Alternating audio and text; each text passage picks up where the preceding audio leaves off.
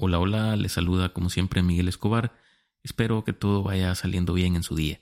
Bienvenidos al podcast Quiero saber más, su espacio en el que hablamos sobre temas que sin duda van a hacer crecer nuestros conocimientos, porque todos deseamos por naturaleza saber.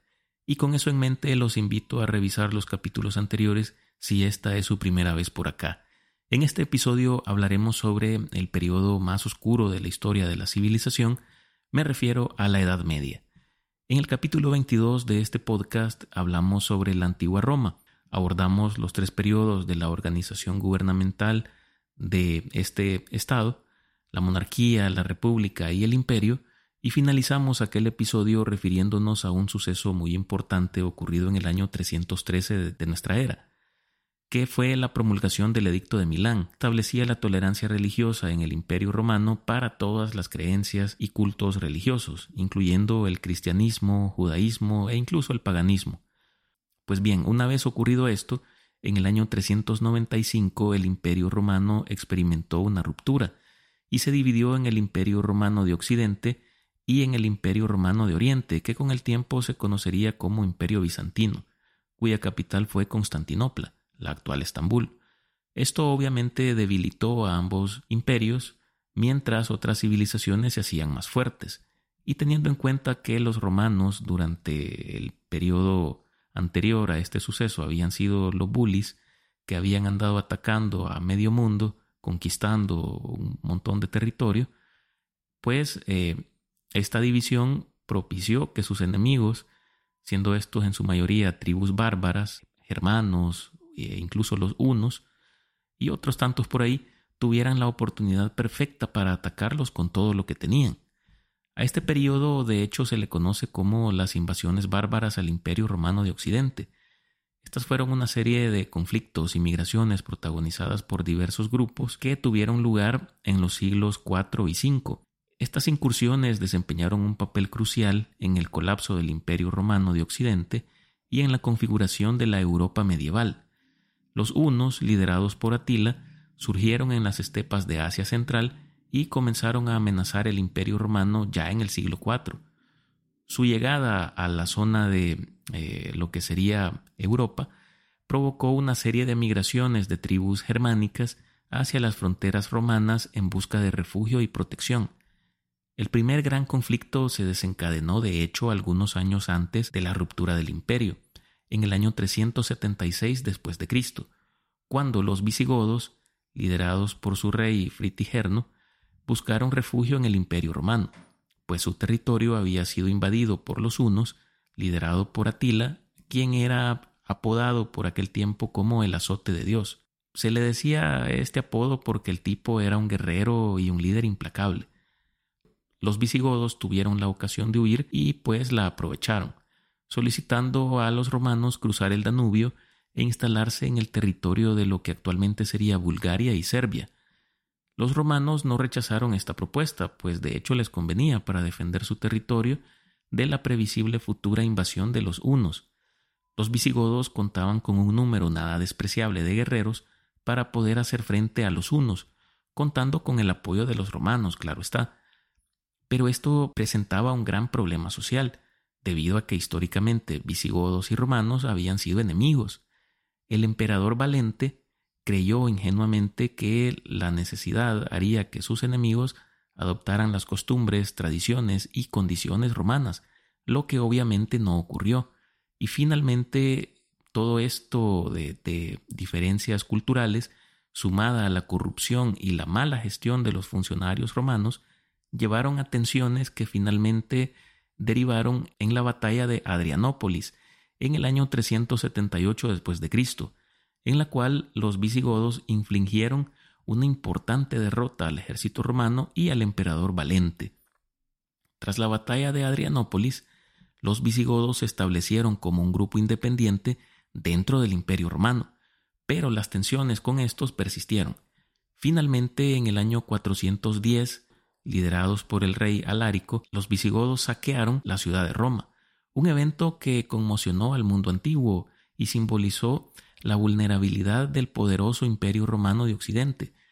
Después de este evento, otros grupos que también habían estado presionando las fronteras romanas de igualmente saquearon Roma Estos fueron los vándalos liderados por Gensérico, quienes eh, saquearon esta ciudad en el año 455 después de Cristo. Y se preguntarán ustedes qué pasó con los unos. Bueno, pues estos tipos que eran liderados por Atila, como ya lo mencionamos, en el año 451 después de Cristo, fueron detenidos por una coalición romano-bárbara en el territorio de la actual Francia. Esta batalla marcó un punto de inflexión en la expansión de los hunos y detuvo temporalmente su avance hacia Occidente. Finalmente, y después de un montón de revueltas, en el año 476 después de Cristo, el último emperador romano de Occidente, Rómulo Augusto, fue depuesto por el caudillo germánico Odoacro, líder de los Herulos, quien fue nombrado rey de Italia. Esto marcó prácticamente de manera oficial el fin del Imperio Romano de Occidente y el comienzo de la Edad Media en Europa. Las invasiones bárbaras al Imperio Romano de Occidente tuvieron consecuencias duraderas. El poder centralizado en Roma se desmoronó, dando paso a la fragmentación política y al surgimiento de reinos germánicos, francos, lombardos, visigodos, anglos, sajones y otros.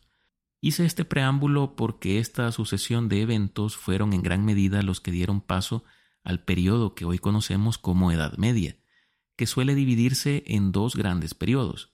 Primero la Alta Edad Media, comprendido entre el siglo V al siglo X, y la Baja Edad Media, comprendido del siglo IX al siglo XV. Como pueden ver, o más bien escuchar, este periodo duró aproximadamente unos mil años. En esta época hubo todo tipo de hechos, procesos, sucesos muy diferentes entre sí, ya sea de manera temporal o de manera geográfica, respondiendo tanto a influencias mutuas entre civilizaciones como a situaciones muy propias de cada una de estas sociedades. Muchos de ellos tuvieron una gran proyección hacia el futuro entre otros los que sentaron las bases del desarrollo de la posterior expansión europea, es decir, el eurocentrismo y el desarrollo predominantemente rural, pero que presenció el nacimiento de una incipiente vida urbana y de una burguesía con el que eh, se sentó las bases para el desarrollo posteriormente del capitalismo. Durante la Edad Media el modelo económico predominante fue el feudalismo, este era un sistema socioeconómico y político que se basaba en un sistema de jerarquías y obligaciones mutuas entre los señores feudales y los siervos. En el feudalismo la tierra era la principal fuente de riqueza y poder, predominaba más que nada la agricultura. Los señores feudales eran dueños de grandes extensiones de tierra y ejercían el control político y económico sobre ella, a cambio de protección militar y seguridad, los siervos trabajaban en las tierras del señor feudal y le brindaban una parte de su producción agrícola. La sociedad feudal estaba estructurada en una jerarquía claramente definida. En la cima se encontraba el rey o el monarca, quien eh, ejercía ese poder eh, prácticamente amparado en el derecho divino, ya que, como ustedes lo habrán notado, incluso en la actualidad, cada vez que se da la coronación de un rey, lo hace por lo general algún, alguna persona de la iglesia. ¿Por qué? Porque el rey basa su autoridad en un tipo de elección divina, es decir, es como que Dios ha nombrado a esta persona para que ejerza el poder en un territorio determinado. Posteriormente, eh, después de la figura del rey, se encuentran, eh, pues obviamente, los señores feudales, quienes eh, ostentaban por lo general títulos nobiliarios.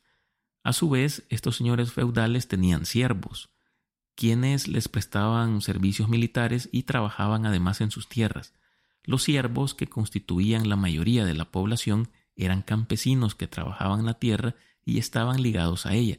No podían abandonarla sin el permiso del señor feudal. El comercio existía en menor medida en la Edad Media pero estaba restringido y limitado. Se daba principalmente en forma de trueque y se centraba en los mercados locales y regionales. Sin embargo, a medida que transcurría la Edad Media, surgieron ciudades que comenzaron a desarrollar algunas nociones un poco más avanzadas de comercio, basado prácticamente en la producción artesanal. Estas ciudades se convirtieron en centros comerciales y en lugares de intercambio de bienes y servicios. Ojo, no me refiero a centros comerciales como los conocemos hoy en día, sino a eh, lugares donde se centraba cierto tipo de actividad comercial. Y a medida que se desarrollaban, surgieron los gremios, que eran asociaciones de artesanos y comerciantes que regulaban la producción y la calidad de los bienes. Los gremios proporcionaban protección y apoyo a sus miembros y desempeñaban un papel importante en el desarrollo económico de las ciudades medievales. En el plano de las artes, quizás acá eh, hay que hacer una, una distinción porque me voy a referir específicamente a la arquitectura, ya que es uno de los artes más desarrollados durante la Edad Media, predominaron varios estilos que reflejaban las creencias, valores y las estructuras sociales de la época. Algunos de los estilos de arquitectura más eh, destacados fueron primero eh, el bizantino. Este estilo se desarrolló obviamente en el imperio bizantino y se caracterizó por su influencia religiosa y énfasis en la espiritualidad. Los mosaicos eran una forma de arte predominante con figuras sagradas y escenas religiosas representadas en paredes y cúpulas de iglesias. También se destacó por el uso de colores vibrantes y llamativos, detalles ornamentados y una sensación de atemporalidad y trascendencia. Ejemplos de este tipo de arte los encontramos en la Catedral de San Marcos en Venecia y en la iglesia de Santa Sofía en Estambul, que a lo largo de su existencia ha sido una iglesia cristiana, después fue un museo, también ha sido una mezquita musulmana. Le han dado varios usos a este edificio. Tenemos también el arte de la arquitectura románico. Surgió en Europa Occidental durante los siglos XI y XII y se caracterizó por la arquitectura de iglesias y monasterios. Los edificios románicos tenían características como arcos de medio punto gruesos muros de piedra, pequeñas ventanas y esculturas en relieve que adornaban las fachadas y los portales. Este estilo reflejaba la importancia de la religión y transmitía una sensación de solidez y misticismo, como por ejemplo la Catedral de Espira en Alemania y la Catedral de Módena en Italia. Tenemos también el arte gótico. Este es un estilo que se desarrolló a partir del siglo XII y se difundió por toda Europa se caracterizó por la arquitectura de catedrales góticas con sus altas bóvedas y vitrales coloridos. Las esculturas y los retablos también fueron elementos importantes de este tipo de arquitectura. Este estilo buscaba crear una sensación de elevación espiritual y luminosidad, y se asociaba con la creciente influencia de la Iglesia católica y la adoración a Dios. Los ejemplos más representativos los encontramos en la Catedral de Notre Dame, en París, la Catedral de San Vito de Praga, la Abadía de Westminster en Londres y la Catedral de Sevilla en España, entre otros edificios. Otro de los tipos de arquitectura que también tuvo bastante desarrollo fue el arte islámico en los territorios musulmanes durante la Edad Media y se caracterizó por su enfoque en la geometría, caligrafía y en patrones abstractos. La presentación de figuras humanas estaba prohibida en el arte islámico, por lo que los artistas se centraron en la belleza y la complejidad de los diseños geométricos y florales. Los mosaicos, las cerámicas y la arquitectura de las mezquitas fueron aspectos destacados de este estilo. Algunos ejemplos vendrían siendo la mezquita de Córdoba y el Palacio de la Alhambra en España. Noten ustedes que la mayoría de ejemplos que encontramos de este tipo de, de arquitecturas se refieren a edificaciones que tienen que ver con cuestiones religiosas. Desde aquí tenemos que ir viendo ya lo que yo les mencionaba sobre esa, esa relación que existía entre el gobierno y la iglesia era bastante preponderante a nivel tal que eh, básicamente los principales avances en la arquitectura se dieron eh, casi que únicamente en edificaciones de carácter religioso. Y hablando de, la religión, la Edad Media también estuvo marcada por sucesos de índole religiosa. Entre estos podemos mencionar el cisma entre la Iglesia católica y la Iglesia ortodoxa. En el año 1054 se produjo una división de la cristiandad en la Iglesia católica romana y la Iglesia Ortodoxa. Esta ruptura tuvo diferencias teológicas, políticas y culturales y llevó a la separación entre el Papa en Roma y el Patriarca en Constantinopla. También eh, dio paso este tipo de situaciones a lo que fue la Inquisición. Primero en el siglo XIII, la Iglesia Católica estableció la Santa Inquisición, un tribunal encargado de perseguir y juzgar a los herejes durante varios siglos. La Inquisición llevó a cabo interrogatorios, torturas y ejecuciones en su intento de eliminar las herejías y mantener la ortodoxia de la Iglesia. Este periodo tuvo una especie de resurgimiento con la Inquisición española durante los siglos XV y XVI, cuando la corona de España estableció una nueva forma de Inquisición para perseguir y juzgar a los judíos y musulmanes, que hipotéticamente se habían convertido al cristianismo, pero que se sospechaba seguían practicando su fe original en secreto. Este periodo fue marcado obviamente por la intolerancia religiosa y la persecución. Tenemos también la Reforma Protestante. En el siglo XVI, Martín Lutero, un monje alemán, desencadenó un movimiento de reforma dentro de la Iglesia Católica. Lutero criticó varias prácticas y doctrinas de la Iglesia, como por ejemplo la extensión de la eh, famosa indulgencia plenaria a cambio de dádivas y su acción dio lugar a la formación del protestantismo. Este movimiento tuvo un impacto significativo en toda Europa y provocó divisiones religiosas y conflictos, así como el surgimiento de nuevas denominaciones cristianas. Un evento de los más característicos dentro de lo que es la Edad Media también tiene un componente eh, bien enraizado en la religión, me refiero a las cruzadas. Estas fueron una serie de conflictos militares y religiosos que tuvieron lugar entre los siglos XI y XIII. Fueron emprendidas por los cristianos europeos con el objetivo de recuperar los lugares sagrados de Tierra Santa, especialmente en Jerusalén, que eh, en ese tiempo estaba bajo el control musulmán. Estos eventos históricos tuvieron un impacto duradero en la historia, la política y las relaciones interreligiosas entre Europa y el Medio Oriente. El movimiento de las cruzadas comenzó en 1095, cuando el Papa Urbano II convocó a una cruzada en el concilio de Clermont, instando a los cristianos a emprender una peregrinación armada para liberar Jerusalén. El Papa prometió indulgencias y beneficios espirituales a aquellos que participaran en esta empresa. Las motivaciones para unirse a las cruzadas fueron varias y se combinaron factores religiosos, políticos y económicos. Las cruzadas se llevaron a cabo en varias etapas y contaron con la participación de nobles, caballeros y campesinos de diferentes reinos europeos. La primera cruzada, que se llevó a cabo en 1096 al año 1099, fue la más exitosa y logró capturar Jerusalén en este año, en el 1099, estableciendo algunos estados cruzados en la región. Sin embargo, estos estados se enfrentaron a dificultades constantes debido a la falta de recursos y al conflicto con los estados musulmanes vecinos, ya que obviamente si los cruzados llegaban a sacarlos de su territorio, ellos no se iban a quedar de brazos cruzados. Posteriormente se dieron otras cruzadas, la segunda de estas en el año 1147 al, al 1149, la tercera en 1189 a 1192 y la última entre el año 1202 al 1204.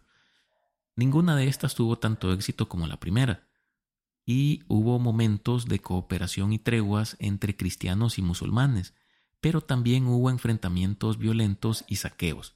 Las cruzadas posteriores también estuvieron marcadas por eventos notables como la participación del famoso líder musulmán Saladino y la captura y saqueo de Constantinopla durante la Cuarta Cruzada. A lo largo de estos conflictos se establecieron varios estados cristianos en la región, como por ejemplo el Reino de Jerusalén, el Principado de Antioquia, el Condado de Edesa y el Condado de Trípoli. Estos estados cruzados mantuvieron una presencia cristiana en Tierra Santa durante casi dos siglos, pero gradualmente fueron perdiendo terreno frente a las fuerzas musulmanas. Las cruzadas no solo tuvieron un impacto militar y político, sino también cultural y económico. Durante estos conflictos los europeos entraron en contacto con nuevas ideas, conocimientos, tecnologías de las civilizaciones musulmanas, lo que influyó posteriormente en el renacimiento europeo. Además se produjo un aumento del comercio y del intercambio cultural entre Europa y el Medio Oriente, con la apertura de rutas comerciales y la introducción de nuevos productos. Este tema de las cruzadas es uno de los que me refería cuando les decía que posteriormente, en capítulos que van a venir después, vamos a ahondar un poco más sobre ellos, ya que es un tema bien extenso. Este tema de las cruzadas eh, también jugó un papel muy importante en la expansión de las rutas marítimas. Aunque las cruzadas fueron principalmente conflictos terrestres, impulsaron la necesidad de transportar tropas, suministros y peregrinos a Tierra Santa, lo que fomentó el desarrollo de los conocimientos náuticos. Esto nos conduce quizá a uno de los avances más significativos durante la Edad Media. Me refiero al desarrollo de la navegación, que, como ya lo, lo mencioné, experimentó avances significativos que contribuyeron al crecimiento del comercio, la exploración y el intercambio cultural, aunque el conocimiento y las técnicas navales de la época medieval no alcanzaron los niveles de la navegación antigua o los logros posteriores de la era de los descubrimientos, hubo importantes avances en la construcción de barcos, herramientas de navegación y expansión de rutas marítimas. En términos de construcción de barcos, se produjeron mejoras en el diseño y la tecnología naval durante la Edad Media. Los barcos medievales más comunes eran embarcaciones de vela cuadrada utilizadas para el comercio y la navegación costera. Estas embarcaciones eran robustas y podían llevar grandes cargas, lo que facilitó el transporte de mercancías y la expansión del comercio marítimo. Además, se introdujeron mejoras en la construcción naval, como el uso de clavos y juntas de madera, que reforzaron la estructura de los barcos y permitieron la construcción de embarcaciones más grandes y duraderas. También se desarrollaron técnicas de navegación costera como el uso de boyas y faros para marcar los peligros y las rutas seguras. En cuanto a las herramientas de navegación, la brújula se convirtió en un elemento crucial durante la Edad Media. Aunque, si bien es cierto, esta no fue una invención medieval, se difundió durante este periodo. La brújula magnética permitía a los navegantes determinar la dirección lo que facilitaba la navegación en alta mar y la exploración de nuevas rutas comerciales. En términos de, de, esto, de, de las rutas y exploración, las expediciones marítimas durante la Edad Media estuvieron impulsadas principalmente por el comercio.